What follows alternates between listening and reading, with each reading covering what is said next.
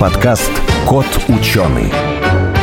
Прошедшая неделя была богата удивительными новостями науки. Нашли признаки жизни на Венере, протогенетический материал на древнем астероиде Рюгу и богатую экосистему под льдами Антарктиды. В арктическую экспедицию отправляется уникальное научное судно «Ледовая платформа». НАСА возобновляет программу изучения НЛО и консервирует марсокоптер на время марсианской зимы. Искусственный интеллект, кажется, породил сознание, а создатели не удоумевают, что с этим теперь делать в глубине Земли и внутри мозга горячее, чем считалось, и этому нет пока объяснения.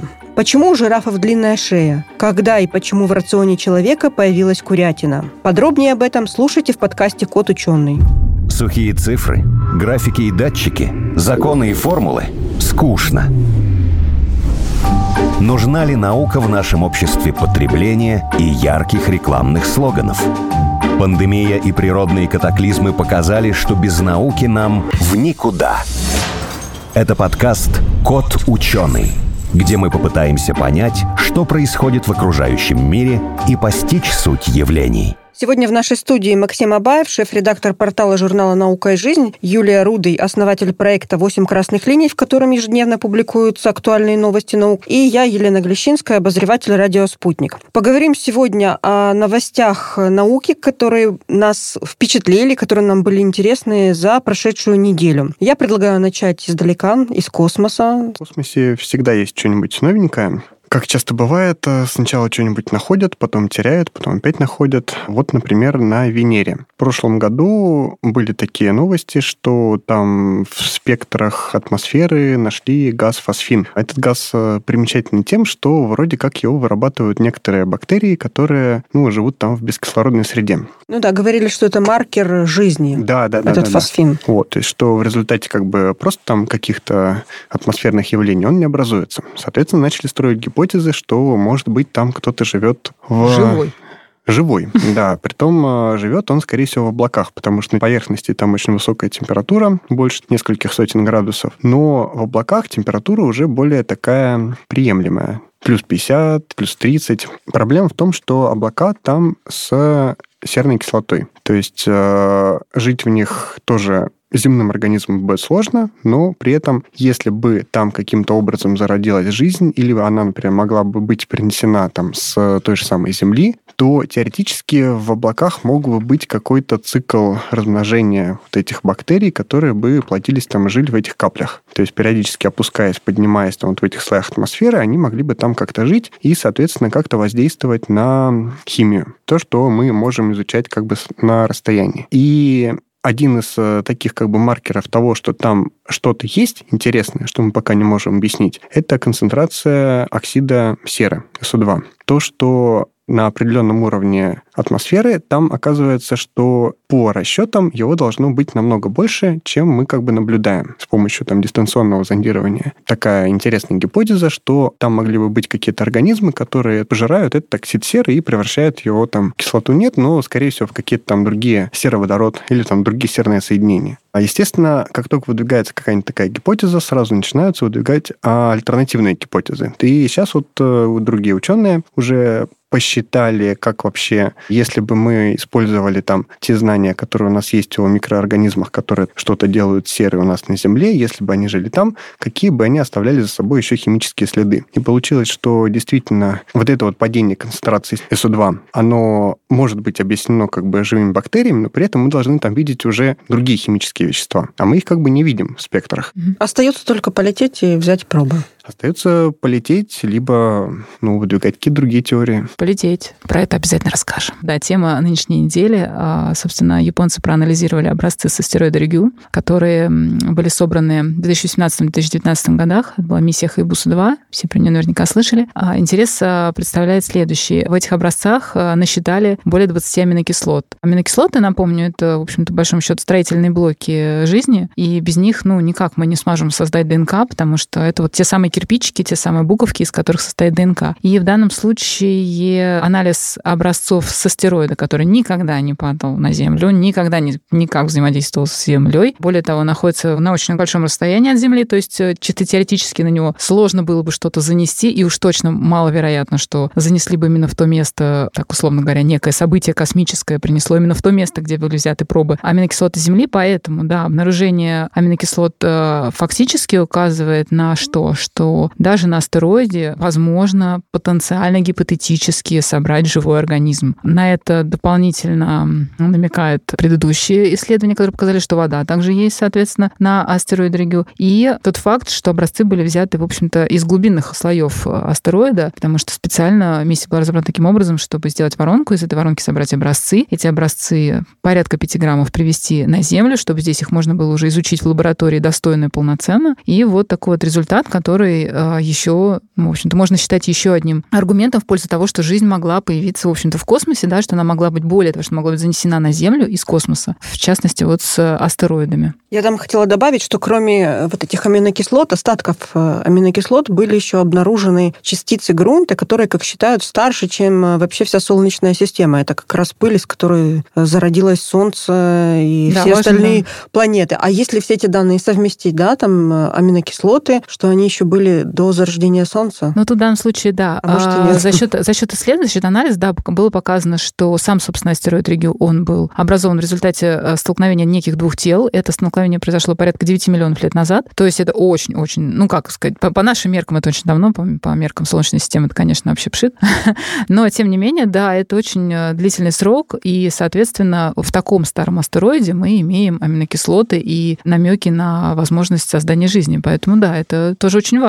Ну, то есть жизнь на Земле наверняка появилась все-таки. Ну вот наверняка, не, не наверняка, это решать не нам, это решать ученым, но, безусловно, я говорю, но да, это версия... один, из, да. из, ну, один из аргументов копилку. Теперь версия о том, что жизнь была принесена с какой-то другой планеты, с астероида, она уже не такая фантастическая и имеет под собой все основания. Ну, будем надеяться, Я что... расскажу еще про одну жизнь, которую тоже нашли в таком э, месте, где, казалось бы, ее не должно быть, но это уже на планете Земля, а именно подо льдом Антарктиды. Вот раньше считали, что Антарктида – это единственный материк, где нет ни одной реки. Но ошиблись. Вот совсем недавно изучали спутниковые снимки ледника Роса и нашли там такую бороздочку на этих снимках, которая могло бы показывать, что это вроде бы как река. И действительно, ученые из Новой Зеландии снарядили туда экспедицию, прокопали там с помощью теплой воды полтора километра вглубь, и под ледником действительно была река с достаточно теплой водой. Но самое интересное, что они там обнаружили, они опустили туда на канате камеру. Сначала думали, что эта камера испортилась, а потом оказалось, что это целое полчище креветок набросились на эту камеру, и можно даже посмотреть в интернете видео, как э, креветки там плавают. Хорошенькие такие креветки, но наверняка это какой-то вид. Достать они их не смогли, потому что у них не было такого оборудования, вообще не ожидали, что там найдут что-то действительно интересное. Но то, что там есть креветки, говорит о том, что там экосистема достаточно э, богатая, потому что там э, должно быть для них еще очень э, много других, допустим, там и растений должно быть, и микроорганизмов. В общем, оставили там приборы, которые будут изучать не только состав воды, а будут изучать микрофлору и, естественно, вернуться туда, чтобы исследовать эту реку. До сих пор были предположения, что, возможно, подо льдом могут быть озера и реки, но не было никаких подтверждений, и считалось, что в Антарктиде вот просто земля, на которой лежит лед. Теперь не, ну, это озеро... считается не так. Там, там же озеро Восток, к которому борется, борется, и Да, ну вот не, не было еще ни одного подтверждения. Я хотела предложить, э, так как мы опять же говорим о жизни, вообще поисках жизни,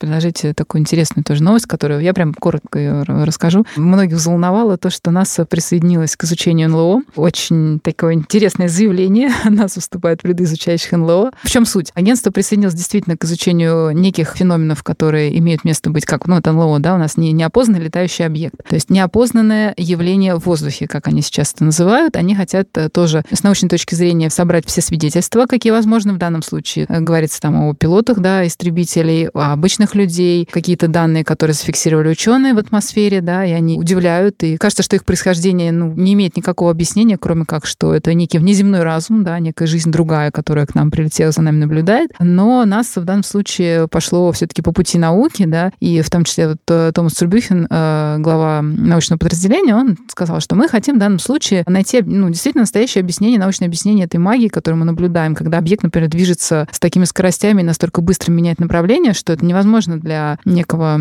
природного объекта, да, то есть мы там подозреваем, что может быть это некий там инопланетный там корабль или еще что-то там, ну, не знаю, опять же, тарелка или что-то подобное, но нас в НАСА конкретно сейчас пообъявили, что вот мы 9 месяцев будем изучать подобные вещи, мы будем пытаться найти им научное объяснение, и более того, очень сильно ученые надеются, что будет открыто некое интересное новое научное явление, которых мы еще не знаем, а одно или несколько, и мы действительно сможем это объяснить. Это действительно интересно, потому что, насколько я знаю, все проекты по изучению НЛО были закрыты еще 20-30 лет назад. До этого их действительно изучали там в 60-е, 70-е годы прошлого века, потом все проекты закрыли. И вот сейчас, видимо, вот этот интерес, связанный с тем, что в Конгрессе рассекретили и обсуждали вот эти вот закрытые данные Пентагона о наблюдаемых неизвестных, неопознанных объектах, может быть, поэтому опять интерес возродился и хотят э, все перепроверить. Почему решили вот Конгресс, почему вообще американцы решили открыть эту тему? Наверняка у этого есть некое объяснение, все-таки не, не просто так. Тут еще есть такое шуточное наблюдение, что как только, не знаю, там у каждого второго жителя Земли появился смартфон, то количество наблюдаемых НЛО, шаровых молний, там, призраков, оно стремительно сократилось. То есть, казалось бы... Наоборот, как, должно было быть. Да, все должны были там фотографировать э, там на камеру все эти нелетающие опознанные объекты, а тут раз, и что-то их как-то стало мало. Ну, в общем, интересно будет эту тему продолжить, я думаю, продолжим.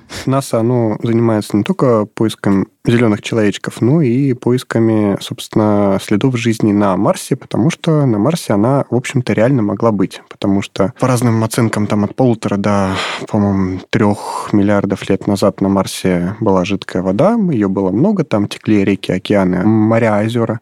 Вот. И Собственно, все последние миссии, которые туда направлялись, это и марсоходы, и всякие там орбитальные зонды и прочее, они преследовали за собой цель искать какие-то возможные следы оставшейся жизни, ну или, конечно, было бы хорошо что-нибудь найти реально живое сейчас. Но помимо этого, там еще обкатываются новые технологии, скажем так, изучения других планет. Это помимо того, что что-то может ездить колесный тип марсохода, вот э, в этом году там впервые, так сказать, в истории НАСА запустила летательный аппарат, его там называют коптером, марсокоптером, там вертолетом, не знаю. Вертолет, да, только он получает двумя винтами, без вот этого винта на хвосте. Ну, то есть такая коробочка, которая умеет летать. Умеет летать она настолько хорошо, что пролетала, по-моему, максимально до 500 метров, и недавно она совершила свой 29-й по счету полет успешный, то есть с успешным взлетом и приземлением,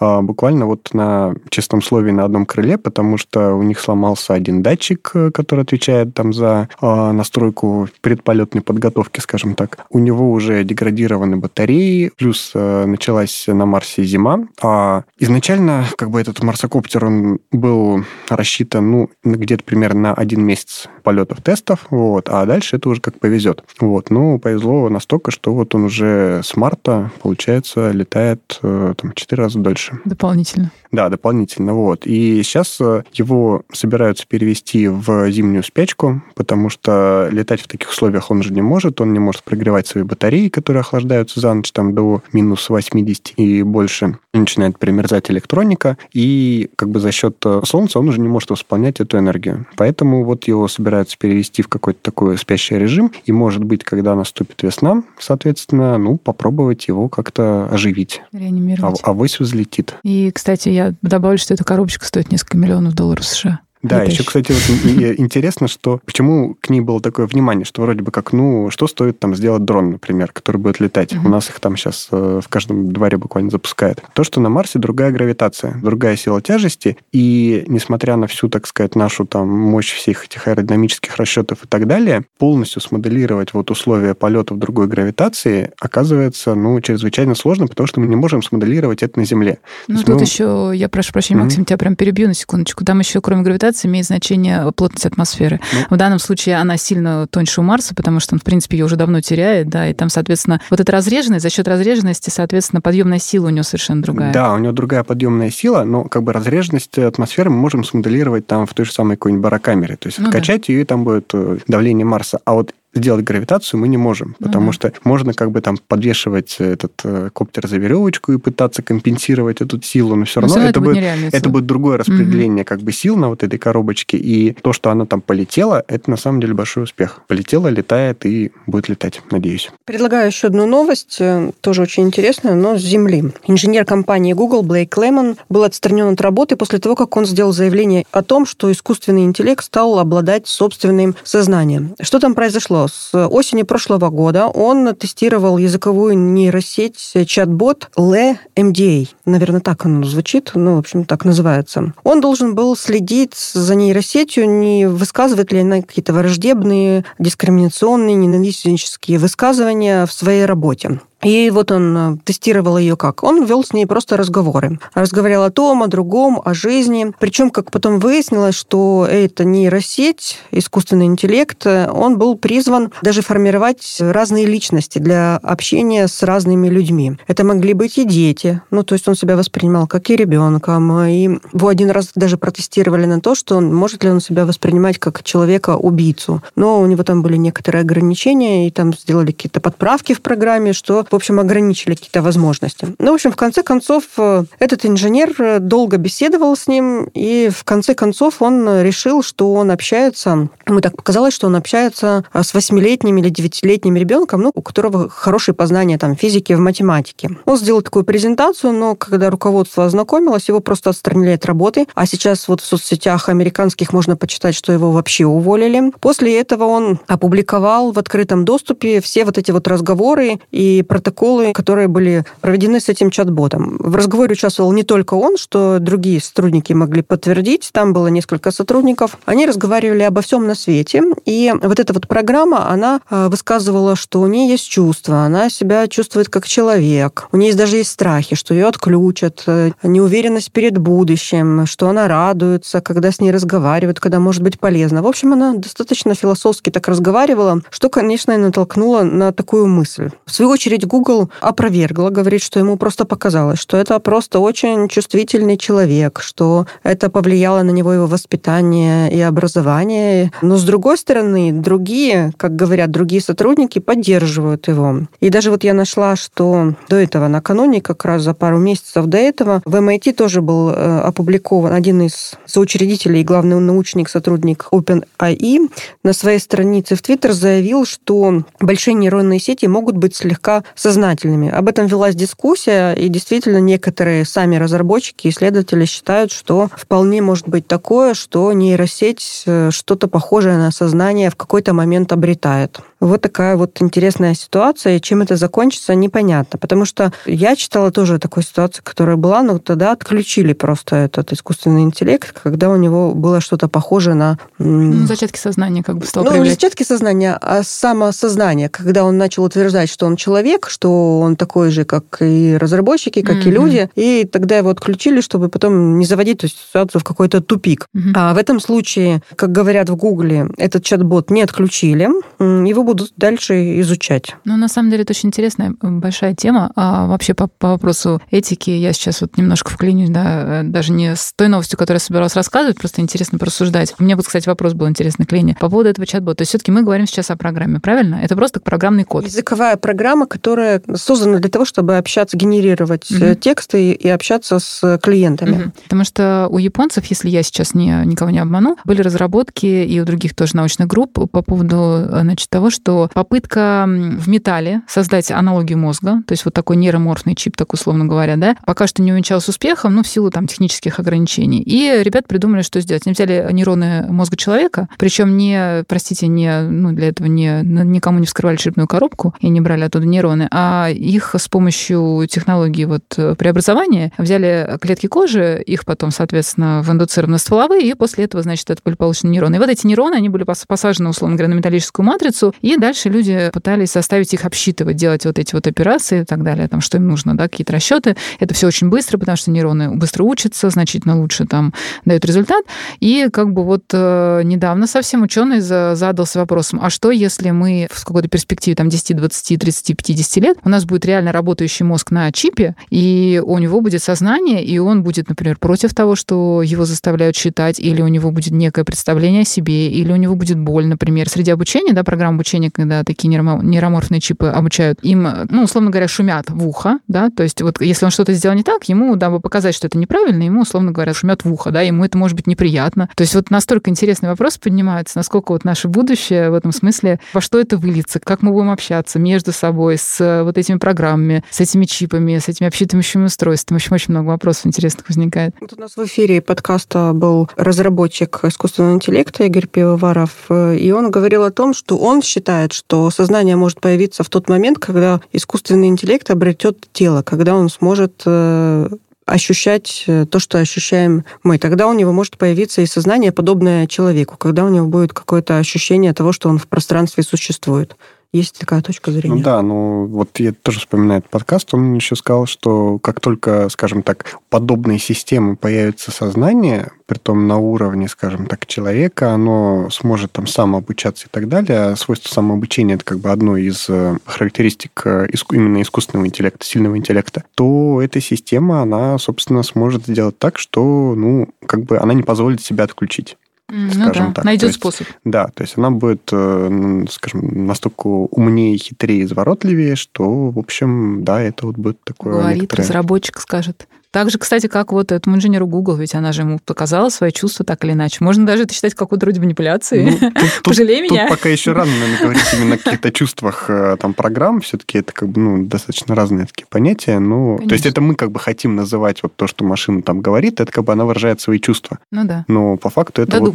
Да, это просто там хитрая система. Я вот предлагаю, на самом деле, про горячие головы еще прям одну секундочку потрачу. На этой неделе ученые выяснили, а, ну, как представили результат своей работы, в которой показали, что нормальной температурой мозга вполне может быть отметка 41 градус Цельсия практически. Как это выяснили, МРТ-сканирование использовали для того, чтобы узнать, э, какие участки мозга какую температуру имеют. И здоровые добровольцы, 20 человек, взяли в разное время дня, утром, днем, вечером а, просканировали их а, в МРТ, и обнаружилось, что, оказывается, при том, что мы считаем нормальной температурой температуры тела на 36,6, и нам как-то ну, логически кажется, что, наверное, и мозг должен обладать той же самой температурой, внезапно выяснилось, что нет, мозг горячий, и более того, у женщин он еще более горячий, чем у мужчин. Более того, в определенной фазе менструального цикла он тоже очень горячий. Что интересного, какие выводы из этого делают исследователи, кроме, в принципе, удивительного факта того, что наш мозг перегрет, а, по факту, да, то есть там, где мы считаем человеческое тело лихорадку, здесь мозгу это нормально, и он при этом отлично функционирует, совершенно нормальном состоянии находится. А интересно то, что часто людей с черепно-мозговыми травмами им также, ну, можно сказать, что инвазивно измеряли температуру мозга, и часто это было там 42-43, их намеренно охлаждали, потому что, ну, то есть как бы тело охлаждается, соответственно, что мозг вроде как ему становится лучше, и это помогает человека вылечить. В данном случае выясняется, что это, в общем-то, нормальная отметка, и, может быть, это и не нужно было делать. То есть вот подход к лечению больных черепно-мозговыми травмами, средний, там, тяжелый, он должен немножко поменяться, вот делать такой вывод ученый. Еще интересный момент такой. С возрастом а, мозг как будто бы хуже начинает охлаждаться. То есть вот у нас были, например, добровольцы с 20 до 40 лет, ученые прям четко видели, что в 20 лет мозг более холодный, чем дальше, чем старше, тем он более горячий. Да, и вполне возможно, что это влияет, э, среди прочего, на развитие каких-то заболеваний мозга, да, возрастных, тех же там Паркинсона, Альцгеймера и так далее. То есть это тоже связь будет дальше изучать и смотреть, как оно вообще изменяется. Еще один момент интересный был, вот прям вот прям расскажу тоже, что мне, меня реально удивило. У людей, которые, в принципе, находились в реанимации, да, у них была вот та самая там тяжелая или средняя травма мозга, у них не обнаруживалось изменения в течение дня. То есть приблизительно температура, но у нее не было некого циркадного цикла, да, повязанного на наши, на наши биоритмы. Она приблизительно там, ну, была стабильной. У обычных здоровых людей она изменялась в течение дня, и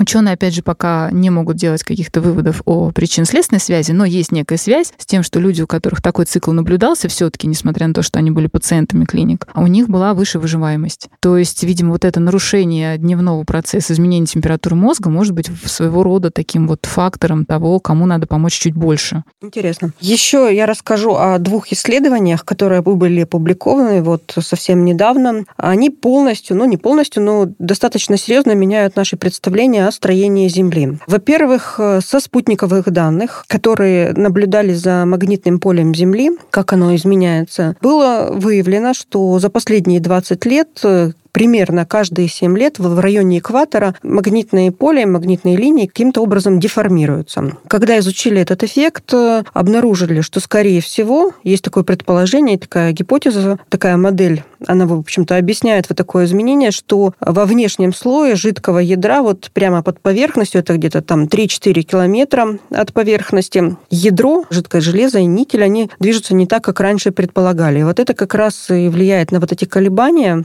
Оно может ускоряться, тормозиться и даже перемещается там где-то на 3 километра к северу и к западу от экватора. Таким образом происходят вот эти вот э, периодические колебания в 7 лет, которые и объясняют изменения в магнитном поле. И еще одно исследование, это уже о внутреннем ядре Земли, сделали ученые университета Южной Калифорнии. Они изучали сейсмические данные прошлого века, 60-х, 70-х годов. Почему они взяли эти сейсмические данные? Тогда как раз проводились ядерные испытания во многих странах и во многих частях Земли. Чем это хорошо? Потому что это точечный ядерный взрыв и точечные колебания, в отличие, там, допустим, от извержений вулканов или землетрясений, которые непонятно, где там источник. И когда взяли вот эти вот данные, сейсмические данные от ядерных испытаний, оказалось, что внутреннее ядро Земли, оно движется неравномерно. Раньше, как считалось, раз Земля твердая, и как твердые все другие объекты, она должна вращаться равномерно, от этого измеряется и время, которое на Земле. Но оказалось, что не так, и оно движется какими-то рывками, можно так сказать. Это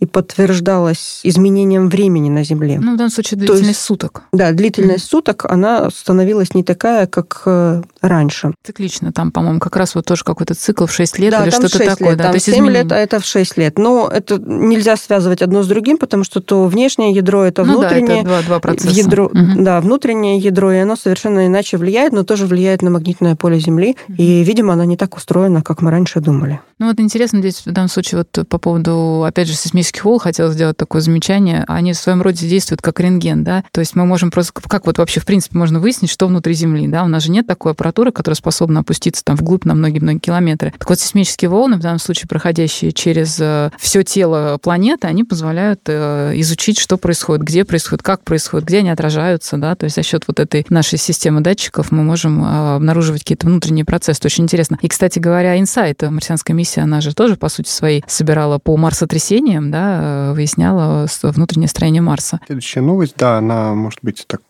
попроще, чем магнитные волны из ядра Земли. Это один из возможных ответов на такой вопрос, э, типа, а почему у жирафа длинная шея? Традиционный ответ – это то, что ему нужно доставать э, свежие листики с самых макушек деревьев. То есть жираф высокий, ноги высокие, шея высокая, вот он дотягивается и может есть те листики, до которых не дотягиваются другие копытные. Ну, у него такое преимущество перед другими зверями, условно да, говоря. Да, то есть, соответственно, как бы в ходе эволюции вот э, животные, которые могли дотянуться больше, они могли больше есть, там были более сытые, довольные, размножались лучше, ну и, соответственно, это как бы эволюционировало, закреплялось. Ключевое, размножались лучше. А, да, и размножались лучше, то есть больше съешь, больше и размножишься, можешь прокормить больше потомства. Но, как выяснилось, есть еще одно объяснение. Это то, что шея жирафа, на самом деле, она стала такой в результате другого эволюционного процесса. И на это ученых натолкнула одна находка, сделанная, по-моему, там, в 90-х годах. Нашли череп Некого из, существа предшественника? Да, ископаемого, так сказать, э, предка жирафа, образных жирафоподобных. То есть это не современный жираф, это вот какой-то из его, скажем так, далеких э, предков. Изучили его с помощью там разных методов, просветили. Изначально его отнесли, по-моему, к какому-то другому, в общем, виду. Семейству, вот, семейству да. А в итоге, когда смогли добраться до косточек ушного аппарата, по вот этим как бы данным смогли отнести именно к жирафообразным. Выяснилось, что у него была очень такая мощная шея, и на лбу был что-то вроде какого-то рогового нароста. То есть э, все это указывало на то, что это животное, оно часто сталкивалось э, лбом с себе подобными. То есть обычно это возникает у тех видов, которые в ходе, собственно, брачных э, там игр и так далее, они выясняют, кто самый главный жираф в саванне. А, соответственно, выясняли они это тем, что как бараны сталкивались лбами, головами. И чтобы выжить после этого столкновения, им, им нужно было иметь очень такую мощную шею. Соответственно, все это сказывалось на строении вот их шейных позвонков. Они становились очень широкими, очень сильными, очень укрепленными, что в результате дало возможности как бы шеи удлиняться. То есть, если бы у обычного животного шея начала расти, так как она начала расти у жирафа, угу. то, скорее всего, они бы часто ее ломали. И уж тем более точно не смогли бы ими как там бодаться. А если как бы процесс идет сначала с усиления шеи и уже потом как бы с удлинения, то получается, что возможность дотягиваться до каких-то там более сочных листиков, она уже появилась как своего рода бонус за возможность как бы иметь вот эту сильную шею.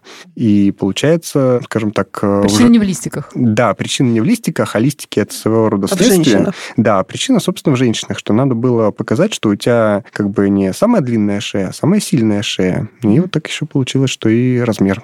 Угу вырос. Все-таки все, все в эволюции определяется нашей любовью к противоположному полу. Ну, не все, но это один из таких мощных факторов. Еще, так сказать, одна не совсем эволюционная новость, это вопрос, э, а, собственно, когда у нас появились э, курицы. У ученых были достаточно большие такие расплывчатые оценки, что от, э, по-моему, там 4000 лет назад до 10 с лишним были одомашенные куры. Вот, произошло это где-то в Юго-Восточной Азии, но точно непонятно было нигде и никогда. Вот. И тут, э, покопавшись во всяких э, палеонтологических там слоях и так далее, датировав там всякие разные косточки и прочее, пришли к выводу, что куры появились э, где-то, ну, то есть человек э, домашил кур где-то в районе центра современного Таиланда, при том в тех местах, где тогда выращивали рис. Но делали это не как сейчас делают в болотистых каких-то, скажем так, полях, то есть рис сажает в воду, и ну, что там из нее растет, а наоборот на возвышенностях. Вот эти посадки риса на холмах, они делали посевы очень как бы привлекательные для всяких птиц. Ну и, соответственно, ну, сегодня, для куриц.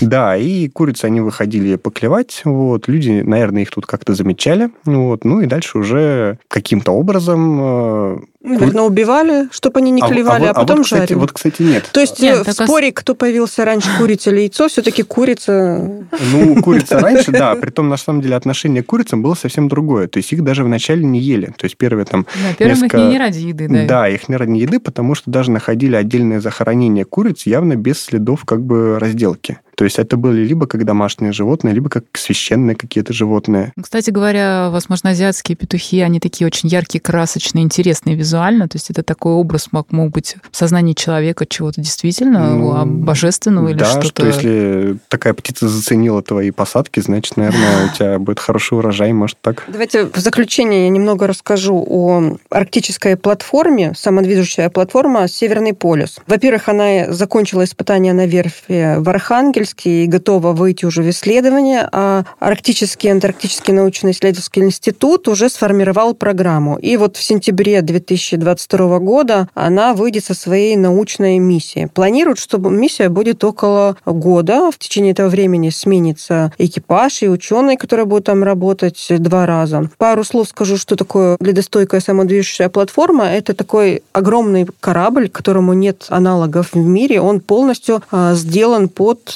научные исследования. Он состоит из лаборатории. Корпус его сделан так, что он вмораживается в лед и может в течение очень долгого времени, в течение года вмораживаться в, в ледники и дрейфовать вместе с ними. У меня просто вопрос. Это все-таки корабль, ну, некий, да, вот корабль, как мы представим, или это что-то типа как нефтяная платформа, которая может тоже передвигаться, но она в целом как бы Нет, это похоже, на, на, это похоже больше на корабль, угу. просто он огромный. Корабль, он может э, работать и как ледокол, и корабль, и как платформа платформа, которая вмораживается и дрейфует вместе с арктическим льдом. Его подготовили так, что он будет делать исследования, буквально все, что может исследовать. И океанографические, геологические, сейсмологические, и воздух, и лед. Все-все-все он будет исследовать. Возле него разворачивается огромнейший лагерь, на нем есть вертолетная площадка, он может даже, этот лагерь может даже принять и самолет с, с какими-то там... Следователями, опять же, с оборудованием. Следователями mm-hmm. с оборудованием. То есть он настолько подготовлен. Это уникальная будет такая